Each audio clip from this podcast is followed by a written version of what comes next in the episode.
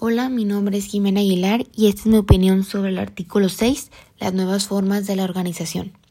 La evolución de las formas organizacionales han seguido la dinámica de los grandes ciclos que han enfrentado las organizaciones contemporáneas durante el siglo XX.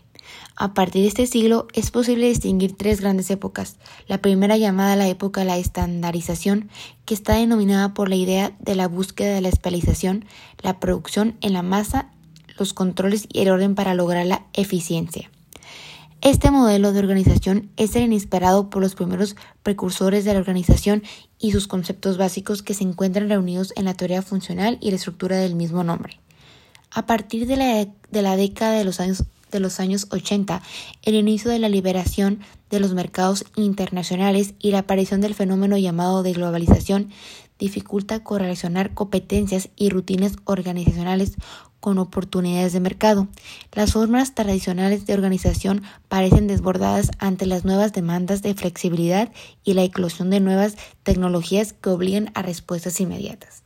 tradicionales de espacio y tiempo. La complejidad de los mercados y la sostificación de tecnología obligan al desarrollo de nuevas formas organizacionales, con la consigna básica de añadir valor y flexibilidad surge una interdependencia de empresa y la toma de decisiones de equipos tanto al interior como al exterior de dichas organizaciones es un requisito de operación fundamental.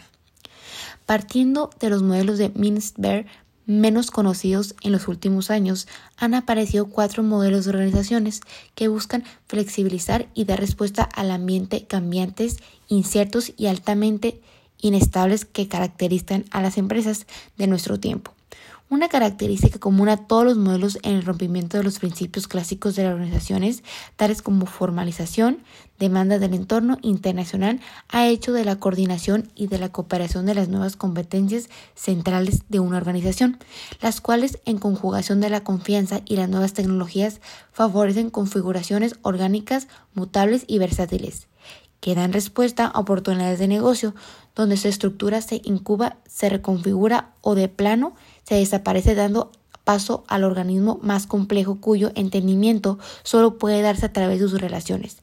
El unir competencias complementarias y hacer de las ingenierías de la cadena del valor de organizaciones distintas han transformado la idea de clasificar al proveedor cliente por el socio en estos nuevos modelos de configuración se busca relacionar, ganar, por ello los principios de jerarquías y autoridades han sido sustituidos por el conocimiento y la información.